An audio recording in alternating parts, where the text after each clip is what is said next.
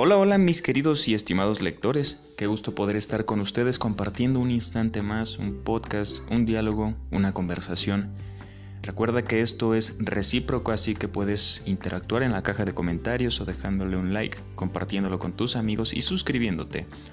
El día de hoy tenemos dos términos bastante interesantes que hoy en día necesitamos porque cada vez se va haciendo más usado este término por nuestra sociedad, ¿no? La reliciencia y la catarsis, ¿no? Pero vamos a ahondar en ese tema tan bonito y precioso de la psicología o del psicoanálisis, que para resumirte un poco de qué va esto o qué se tratan estas dos palabras eh, acumbradas hace mucho tiempo. La resiliencia es esto. En psicología, capacidad que tiene una persona para superar circunstancias traumáticas como la muerte de un ser querido, un accidente, etc. ¿no? Pero la catarsis em, es más o menos similar, ¿no? La catarsis es una palabra de origen griego que tiene como significado purificación y en psicología se utiliza para liberar las emociones negativas que muchas veces tenemos, ¿no? Em, son dos términos muy bellos que a mí me encantan que es como, como resurgir de las cenizas. Yo sigo mucho a Nietzsche porque él en, su literatura nos, nos da reliciencia, nos da catarsis. ¿Por qué? Esta pregunta es muy interesante. ¿Puede el arte ayudarte a evolucionar una emoción? Claro que sí. Claro que sí. ¿Por qué? Porque es un reflejo del alma, ¿no? Entonces, la empatía es una forma de milenaria de, poder superar un trauma, ¿no? un, momento difícil, una angustia pesada, un miedo. Inclusive un miedo se puede vencer. Hay diferentes técnicas, pero el arte es una de ellas, ¿no? Entonces, ¿qué nos pasa hoy en día, no? Nos, yo lo denomino ruidos que nuestra sociedad contemporánea o el capitalismo, lo que tú quieras, no nos deja reflexionar, no nos deja tiempo, ¿no? No nos deja tiempo ni para hacer ejercicio, no nos deja tiempo para hablar con la persona que nos gusta, no nos deja tiempo para meditar, ¿no? ¿Cuántas veces no has oído a alguien de, que no hace ejercicio, que no estudia, que no lee un libro porque no tiene tiempo, ¿no? Entonces esta autopersecución del decirse no tengo tiempo y es una queja muy frecuente en nuestra actualidad, ¿no? Pero la literatura a veces tiene palabras, ya hemos visto que parte de la psicología o del psicoanálisis es mediante el uso de verbalización y de las palabras, ¿no? Que tienen un peso sumamente vital e importante en nuestra vida. Las palabras han erguido civilizaciones en base a libros, la Biblia, el Corán, eh, el, el manifiesto comunista, muchos, muchos libros, ¿no? Las bibliotecas han sido un, punto de auge para el desarrollo de las civilizaciones, sus conocimientos, la educación es vital para el desarrollo de una persona, ¿no? Catarsis es liberarse y limpiar nuestra alma, es comunicar, es decir, qué sentimos y cómo lo sentimos. Entonces, estos dos términos, una vez que los adoptamos en nuestra vida, deberíamos o debemos educarnos, porque esta es la palabra, psicología del positivismo, ¿no? Educarnos para poder manejar mejor nuestras emociones y no estar a la deriva ahí, ¿no? Como, a ver, yo puedo estar en medio de una alberca y esperar a ver qué pasa, a ver si un viento fuerte me manda una ola grande y, este, y me vuelca. Pues no va a pasar, ¿no? Pero puedo estar en una en una marea agreste difícil y practicar y practicar y, saber cómo evitar esas olas enormes, ¿no? Bueno, en esta vida hay olas enormes que no sabemos cómo lidiar con ellas, ¿no? Entonces estos dos términos vamos a andar en cómo manejar situaciones, ¿no? Cómo manejar emociones, ya que somos presa de ellos, ¿no? ¿Cuántas veces no vamos feliz por la vida y, y no podemos controlar el mundo y alguien nos hace enojar, ¿no? Y tú, ah, también que yo estaba. y tú vienes a irrumpir mi paz, mi serenidad, pero no. recordemos que la vida es como nosotros somos. Nadie es perfecto, tampoco te autocastigues ni la seres porque pues nos vamos a equivocar todo el tiempo, ¿no? Pero somos lo que hacemos para intentar cambiar lo que fuimos, ¿no? Entonces, pues gobernar nuestras emociones es una tarea muy difícil para que no seamos explosivos o y podamos gobernarnos, ¿no? Y trabajar desde nuestra conciencia a decir, ah, bueno, bueno, serénate, te va a hacer enojar y este, no le respondas, no le respondas, no caigas en su juego, no le grites, porque eso es lo que quiere, ¿no? Perturbar tu paz y este, eso es ser consciente, ¿no? El mindfulness, ¿no? Cuando eres consciente de ti, de tus emociones, de lo que te está pasando, entonces es muy bonito el término catarsis y reliciencia, ¿no? ¿Por qué? ¿Por qué esta vida es, difícil, ¿no? Quiero traerte una palabra que, que yo considero muy importante aquí, que es la subjetividad, ¿no? En, en la teoría del conocimiento tradicional anterior a Emmanuel Kant, la subjetividad es básicamente la propiedad de las percepciones, argumentos y lenguajes basados en el punto de vista del sujeto y por tanto influidos por los intereses y deseos particulares del mismo, sin dejar de pensar en las cosas.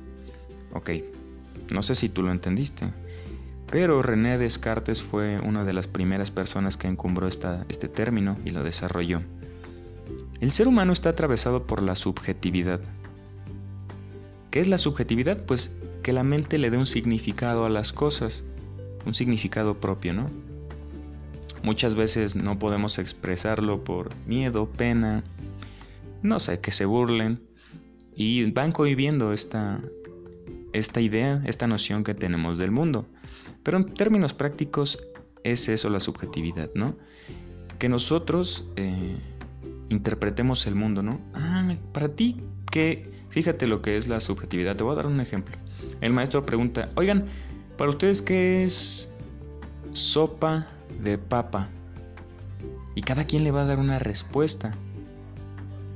Esa respuesta va a estar permeada por todo lo que has vivido. La subjetividad de la mente se adquiere mediante el conocimiento empírico. Gustos musicales, gustos de cocina, vivencias, amigos, pláticas, películas, todo, todo es alimento de nuestra subjetividad. Por eso muchas veces aliento a las personas a que cautiven esa subjetividad, que posteriormente se va a convertir en arte, en criterio, en una idea más fuerte. Es como, como evolucionar al 2.0, ¿no? Subjetividad transforma a creatividad. Porque nuestra mente, recordemos que todo ahí está abstracto, ¿no? Y necesita un lenguaje, un lenguaje para estructurar sus ideas. Conecta la mente mediante sinapsis y salen las ideas, pam, pam, pam, pam. Y educar a nuestra subjetividad nos ayuda muchísimo. Y también podemos llenar esta subjetividad de palabras, poemas, de arte, para que nuestra catarsis pueda ser más fácil, ¿no? Entonces, nuestra alma se va corrompiendo con estos ruidos. Los he denominado ruidos porque menguan nuestra capacidad de hacer catarsis, ¿no? Nuestra capacidad de ser conscientes, nuestra capacidad de interpretar las situaciones, interpretarlas con esta subjetividad que tenemos, ¿no? Y reaccionar a ellas de mejor manera y no explotar, no ceder, porque eso nos va menguando, va menguando nuestro espíritu y está muy mal porque nos hace, nos hace caer en, en problemas eh, emocionales, em, malestares que posteriormente se transforman en enfermedades. ¿Cuántas personas no has oído que, que, que le hayan dicho, le dio diabetes por un susto? O abortó porque tuvo un gran impacto emocional. Pues sí, las emociones se manifiestan inclusive físicamente. Todos estos ruidos que no nos dejan enfocarnos en nosotros, las prisas, el tráfico, la apatía, la indiferencia, van mermando nuestro, primero, nuestro sistema inmune, ¿no? haciéndonos propensos a enfermedades. Dos, nuestras emociones, indudablemente, ¿no? No nos dejan enfocarnos, pensar, tratar de ser relicientes o hacer catarsis, porque no manejamos las herramientas, ¿no? Ya te mencioné unas cuantas, que es el arte, la literatura, la poesía, adentrarte a bellos pensamientos, porque recuerda que todo lo que tenemos en nuestra cabeza nos hace eco. Entonces, léete un poema bello, acércate al amor, escucha música que, bueno, te deje algo importante y significativo en tu mente, porque recuerda que debemos cautivar nuestra alma, nuestra subjetividad. Entonces, sí, recordemos que el término interpretación también es muy importante, ¿no? ¿Qué es la interpretación? Me preguntarás tú. Vamos a definirla, ¿no? Explicar o declarar el sentido de algo, principalmente de un texto, de acciones, dichos, sucesos que pueden ser entendidos de diferentes modos. Es darle una respuesta a todo, ¿no? A las cosas, a las acciones. Mm, por ejemplo, las palabras nos ayudan a interpretar mejor este mundo, ¿no? Por eso yo te digo, acércate a ellas, porque muchas veces, bueno, parte del psicoanálisis y las terapias psicoconductuales es verbalizar el uso de las palabras para que tú entiendas. No puedes entender algo que ni siquiera puedes estructurar en palabras, ¿sabes? Entonces ahorita vamos a ver cómo muchas veces hay terapias psicológicas mediante hacer un diario, verbalizar esas emociones que irrumpen el, alma. Pero sí, es una habilidad que hay que desarrollar, ¿no? Pero bueno, vamos a, a pasos claves de cómo desarrollar reliciencia, ¿no?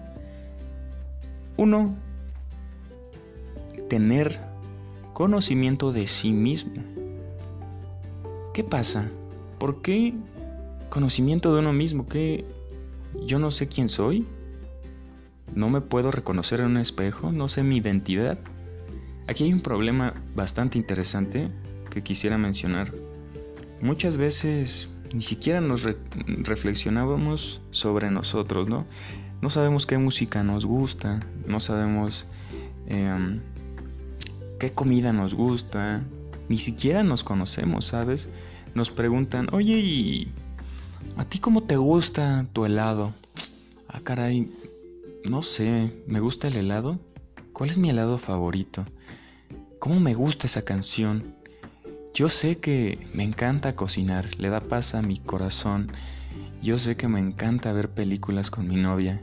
Me gusta enseñarle cosas y, y que y verla como las lágrimas corren sus mejillas por que se conmocionó porque disfrutó la peli. O me gusta plantar un arbolito y, y sentir cómo cómo poco a poco va, va floreciendo, ¿no? ¿Sabes qué se llama eso? Autoconocimiento. Muchas veces nos alejamos, nos alienamos y no dedicamos tiempo a nosotros mismos. ¿Por qué? Pues el tiempo contemporáneo nos ha dicho que el ocio es un veneno, una enfermedad. Nada lejos de la realidad. El ocio, bien canalizado, es positivísimo, muy bueno. Lo que sí es malo para el cerebro es procrastinar en el ocio tú puedes aprender muchísimo, pero nos han dicho, tienes que ser constante, tienes que estar aprendiendo todo el tiempo, tienes, tienes, tienes, tienes, debes, debes, debes. En vez de que, decía Nietzsche, debemos cambiar el tienes que al yo quiero. Así de fuerte fue, yo quiero hacer esto. No debo hacerlo. ¿Por qué debo hacerlo? Si no quiero, si no me llaman la atención, si no me cautiva, si no me atrapa, no lo voy a hacer. En el ocio existen diferentes caminos a seguir. La literatura, que va a llenar a tu corazón y a tu mente de nuevas ideas, reflexiones, te va a llegar a, nuevo capital intelectual, ¿no? Entonces eso te va a dar herramientas mejores, ¿no? Pero conocerse a uno mismo es estar en soledad contigo, ¿no? Hacer las cosas que a ti te gustan. ¿Qué te gusta? Cuestiónate qué te gusta para que te conozcas a sí mismo, ¿no? Y recuerda algo bien importante. No a todos le tienen que gustar las cosas que a ti te gustan. Decía la película Five Days, no, bueno, 500 días con ella. Perdonen mi inglés, estoy en ayunas y voy levantando. Que a ella le guste... amor no significa que a ella le guste la misma basura que a ti te gusta. Y el romanticismo nos, nos ha lastimado con esta idea, ¿no? De que tenemos que ser compatibles y hacer match en todo. Música, comida, todo, todo. Hacer todo juntos, tener suéteres iguales. Em, y no, no, señores, no. Cada mente es una mente a desarrollar, una identidad. Entonces, no se tiene que hacer todo juntos. Eh, no les tiene que gustar lo mismo, por ende. Entonces, la soledad no es estar triste, ¿sabes? La soledad es gozar de tu propia compañía, aprender a estar contigo mismo. Y es muy importante que tengas esto en consideración. Número 2. Aquí te voy a compartir otra medicina para poder intentar causar resiliencia, poder... Nos dice aquí el número 2 que tener autocontrol emocional. Muchas veces no sabemos por qué reaccionamos así, por qué detestamos el comportamiento de la sociedad, el comportamiento de nuestras personas allegadas, por qué no toleramos a las personas inclusive. Por ejemplo, ibas a la escuela y, ay, ya voy a ver a esa persona, no la puedo ni ver, la detesto. ¿Por qué? Parte de la meditación es profundizar en tus emociones.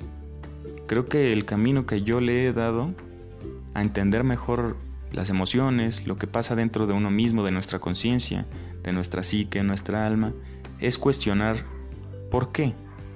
¿Por qué me cae mal? Ah, pues es que tal vez no me gusta cómo habla, tal vez no me gusta cómo se viste. Cosas X, ¿no? ¿Y por qué no te gusta cómo se viste? Pues porque es muy colorido, ¿no? ¿Y qué tiene de malo que sea colorido? Sí, tiene razón. Estaría robando su identidad si se vistiera como a mí me gustara para que me agradara. Está muy mal. Debo ser más empático y, creo que se debe sentir cómodo y a gusto con cómo se viste y yo tengo que respetarla tal y como es. Bueno, eso puede pasar en una meditación, claro está. ¿Viste cómo, cómo resolvimos un problema? Mediante reflexión, cuestionándolo. Pero muchas veces por los ruidos que denomino la música, reggaetón, que no nos dejan concentrarnos en nosotros mismos, no nos dejan tener este control, eh, autocontrol emocional. Entonces, en vez de estallar en ira, racionaliza eh, pues el acontecimiento que tienes enfrente, ¿no? Reflexiona, lo di. Bueno, parte de esto es sacar lo mejor de todo lo, que nos pasa, ¿no? Porque muchas veces nos han dicho que que somos mota de polvo, somos un accidente del Big Bang. Y no, claro que no. ¿Cuántas conciencias hay en este sistema solar capaz de sentir el amor? Muy pocas, yo solo conozco este planeta. Pero no somos el centro de nada, somos obra de la casualidad, somos un accidente. No, amigo mío, somos especiales e importantes. Tratémonos como realmente somos porque la vida no es un accidente, es un regalo. Y venimos a rectificar y a trabajar todas estas cosas en las que fallamos, todas estas cosas que nos alejan de nuestras personas amadas, el ego por ejemplo, que siempre quiere tener la razón, ser escuchado. Entonces, parte de, meditar o de la meditación creo que se trata de eso, de gobernar todas estas cosas y observarlas analizarlas, cuestionarlas como ahorita lo hicimos cuestionándolas. Pero lo más importante es observarlo, ¿no? Y vas a ver el origen y la raíz del, problema, ¿no? A ver, voy a observar por qué está tirando agua. Yo solo veo que amanece eh, mojado el piso, ¿no? Voy a ir a ver a la raíz. Voy a levantarme temprano y voy a ir, voy a ver este, dónde empieza la humedad, ¿no? A hacerse grande la mancha, la mancha. Y ahí vemos la raíz del problema, mediante la observación. Eso es la meditación. Privarte de otros sentidos para que tu mente y tu conciencia se eleven, ¿no? Para observar qué está pasando dentro de mí, qué son todas estas emociones que quieren gobernarme, estas, qué son estos pensamientos que, que me lastiman. Entonces, a ver, ¿por qué me lastima? Bueno, pues creo que no es tan malo creo que ya pasó, creo que solo es un recuerdo y solo vive en mi mente. De aquí en adelante es lo que mis manos y mi voluntad moldeen el mundo, mi mundo, el mundo que yo quiero. ¿Vale? Y bueno, número 3. Poseer control de impulsos. No ser reactivos como un volcán de bicarbonato, sino ah, poder este, manejarse y maniobrarse desde adentro, ¿no? Desde esta conciencia cambiante que dice, esto ya no, yo ya no quiero ser reactivo, yo ya no quiero ser enojón. Ya no, ya no, tenerlo bien consciente y cuando pase el momento vas a decir, ¿sabes qué es un acto de valientes? Un acto de amor extraordinario agachar la cabeza. Por más que quieras retorcerte y gritarle a la persona, decir, sí, está bien, irte. Eso, amigo mío, es es miel pura, es amor puro, es amor divino y creo que esperemos que todos podamos saborear esa gran emoción porque es muy importante que podamos controlar los impulsos, no ser reactivos, Mucha gente termina siendo peleonera porque pues no puede gobernar esos impulsos, ¿no? Ese coraje. Se tiene que ir a los golpes. Que ya, yo creo que el diálogo puede menguar y solucionar cualquier problema, ¿sabes? Las palabras tienen una, un poder increíble. Por ejemplo, decía Sigmund Freud que ni el medicamento, el ser humano no ha podido inventar medicamento alguno que pueda suplir a unas pocas palabras de bondad. Entonces, Así hay que menguar la ira, hay que apaciguar esa bronca fiera con palabras de bondad y verás cómo todo cesa. Ah, hasta las personas se quedan, ¿qué? Pero bueno, creo que es un poco locura, ¿no? Porque es, es difícil, es casi imposible porque el ser humano y el ego, porque el ser humano está atravesado por el ego y el ego no le gusta decir está bien, me equivoqué. O el ego no le gusta decir, tienes razón. Y yo no. Pero pues, es importante, ¿no? Y vamos al quinto, que no al cuarto, que es mostrar una actitud positiva. Recuerda que las cosas no son como son, sino como tú eres. Entonces, educarnos, allegarnos de pensamientos positivos, palabras bonitas, nos va a dejar una, mejor manera de afrontar las cosas.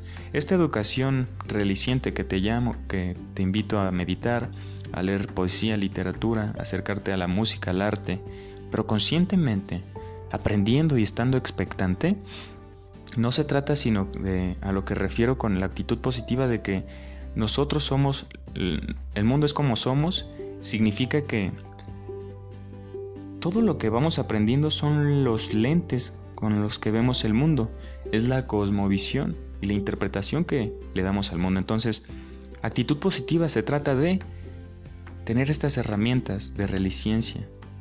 Bueno, hay conocimientos budistas, zen, que son preceptos muy antiguos, que, que no son más que un enfoque racional a las situaciones difíciles de, de algún momento entonces, creo que también puede servirnos, ¿no? Esa educación que nos damos para el positivismo es los lentes con los que interpretamos la vida, entonces es muy importante que tengamos en cuenta eso también.